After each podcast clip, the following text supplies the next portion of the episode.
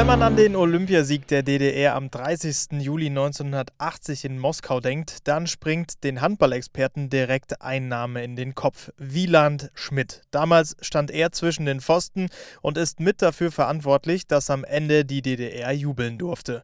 Das ist heute genau 40 Jahre her. Welche Erinnerungen Wieland noch an den Abend von Moskau hat und was er heute macht, das erfahrt ihr in der Spezialfolge von Wir, ihr alle 40 Jahre Olympiasieg der DDR. Christian Klein wünscht viel Spaß. Wieland, der 30. Juli 1980. Ist das der schönste Tag in deinem Leben? Es gibt noch andere schöne Tage.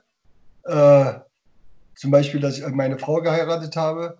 Aber sportlich war das schon das Größte, was ich überhaupt erreicht habe und natürlich auch damit auch das schönste Sporterlebnis für mich überhaupt. Ja. Wie oft wurdest du jetzt im Vorfeld dieses Tages wieder äh, auf die Sternstunde in Moskau angesprochen?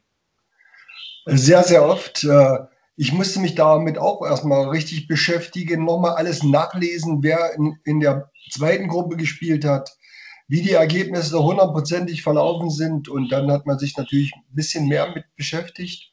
Und da kommt alles wieder hoch und hat, ich habe mir auch nochmal das Spiel angeguckt und war natürlich wie immer noch Gänsehautfieber und äh, waren immer noch begeistert, dass wir das Ding gegen den Favoriten ge, äh, gemeistert haben. Wie viele äh, Erinnerungen hattest du ähm, jetzt so an das Spiel, wenn du dich nicht hart damit beschäftigt hast? Ist dann nur noch so der, der Jubel übrig oder deine letzte Parade? Oder erinnert man sich schon noch an so Dinge wie, wie man morgens aufgestanden ist oder was man zum Mittag gegessen hat? Also, was man zum Mittag gegessen hat und so weiter, leider nicht. Also wir hatten ja damals noch kein Smartphone gehabt, sonst wäre das natürlich alles überall festgehalten worden, äh, was wir gegessen haben, wo wir waren. Ähm, aber natürlich mit dem letzten Jubel, mit dem, äh, mit dem Wahnsinnssieg äh, und mit meinem Ball, den ich ganz am Schluss in der letzten Sekunde gehalten habe, der noch spektakulär eben äh, von meinem Unterarm auf das Parkett ging und dann unter die Latte und dann wieder raus. Das war, das bleibt äh, ewig in Erinnerung.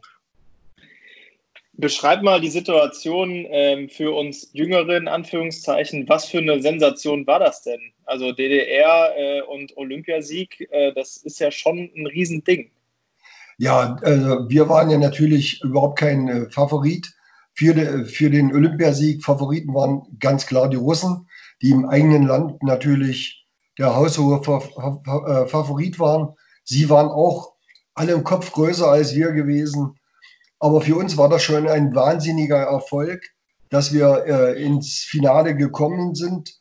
Wir konnten eigentlich in diesem Spiel eigentlich nur noch gewinnen. Vom Kopf her waren wir äh, dem voraus, denn wir haben gesagt, wenn wir bis zur 40. Minute dranbleiben, dann werden die Russen nervös, dann wird es hektisch werden und dann haben wir eine Chance, äh, das Spiel zu äh, gewinnen. Genauso war es.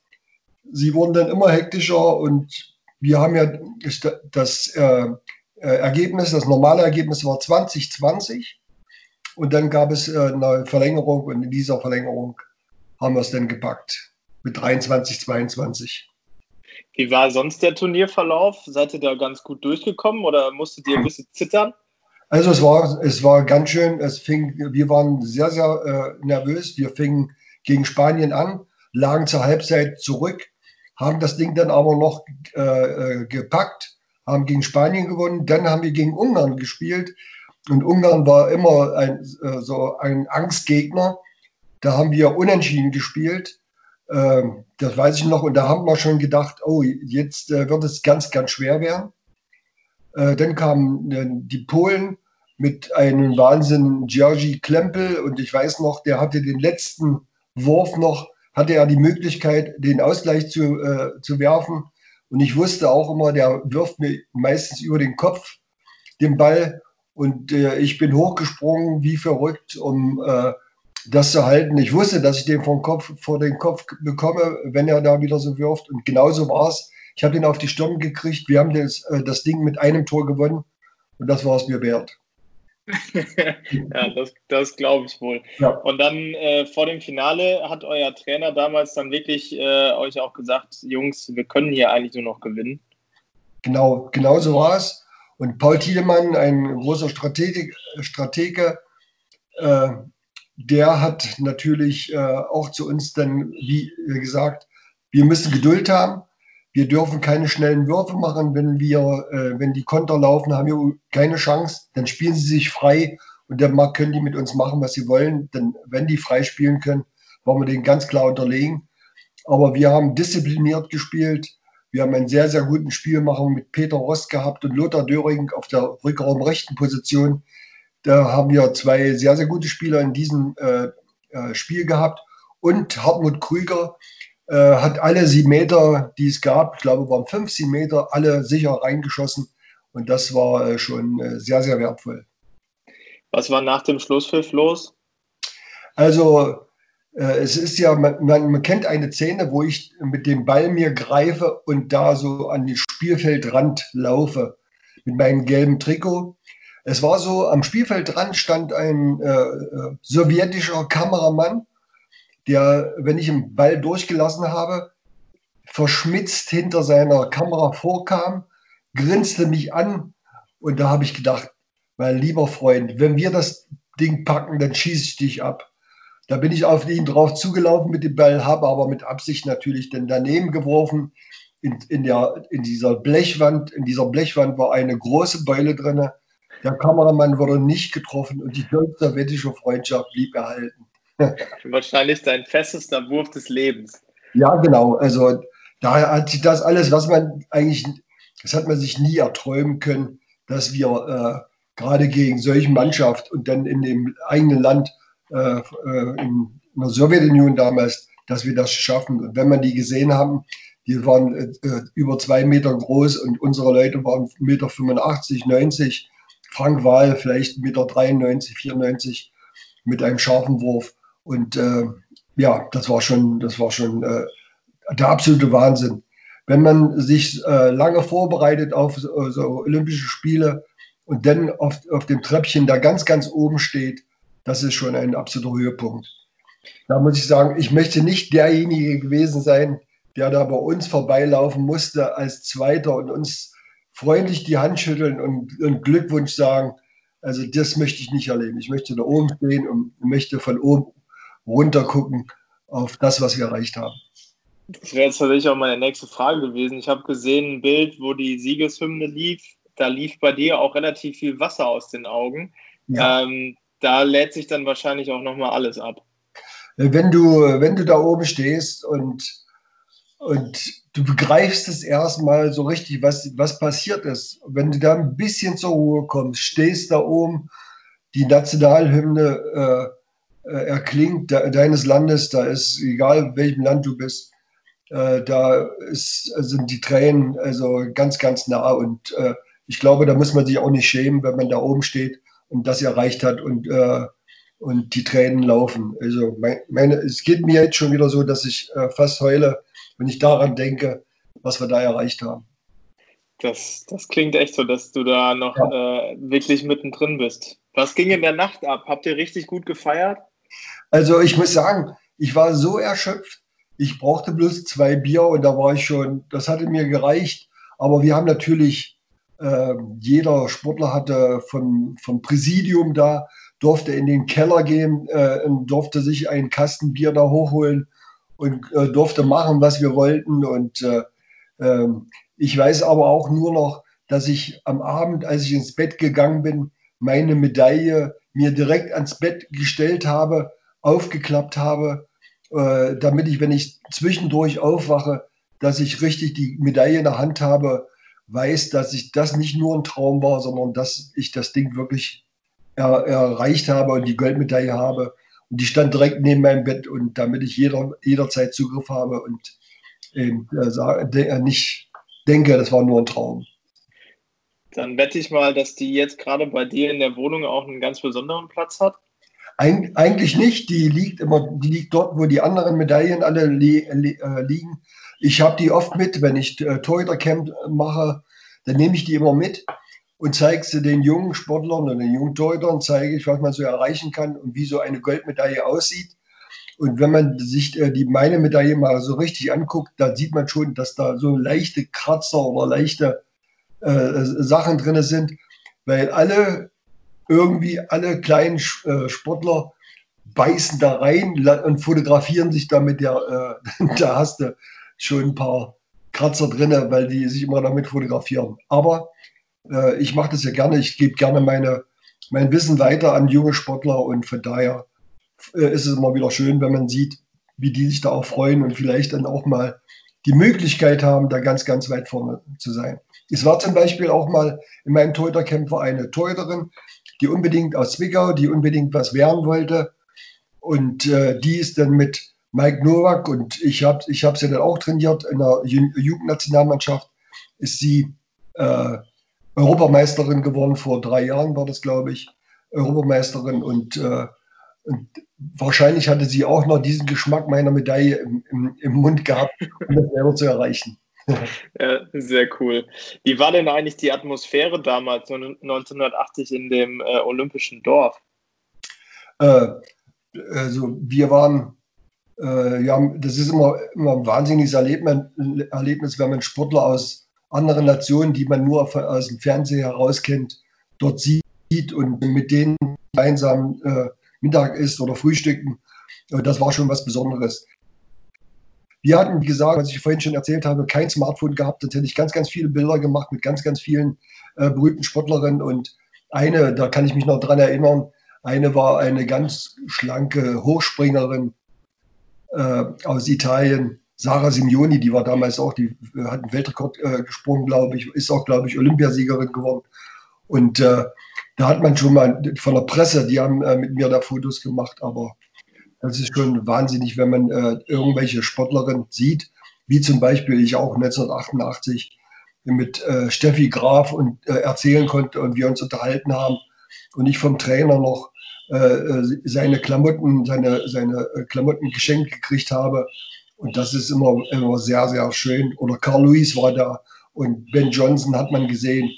Äh, das ist schon was ganz Besonderes. Darum sind die Olympischen Spiele also, es ist ganz was Wertvolles.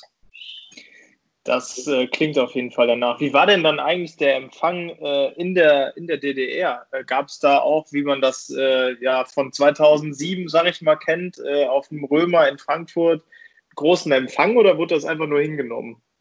Also es wurde wir sind da äh, in Berlin angekommen und sind ja mehrere Maschinen geflogen. Also wir waren die letzte Gruppe, die die Olympischen Spiele bis zum Schluss mitgemacht haben. Zwischendurch sind ja schon einige auch nach Hause gefahren. Äh, wir haben bis zum Schluss, von der, von der ersten Minute bis zur letzten Minute waren wir, waren wir dort gewesen.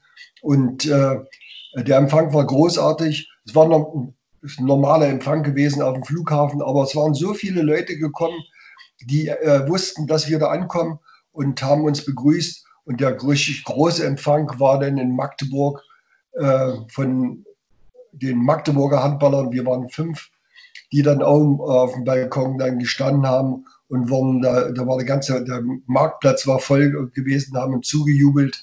Und ich habe so viele Post, so viele Liebesbriefe und auch äh, Fanpost bekommen, wo ich gedacht habe, also es muss ja, dieses Spiel muss ja eigentlich jeder DDR-Bürger damals gesehen haben.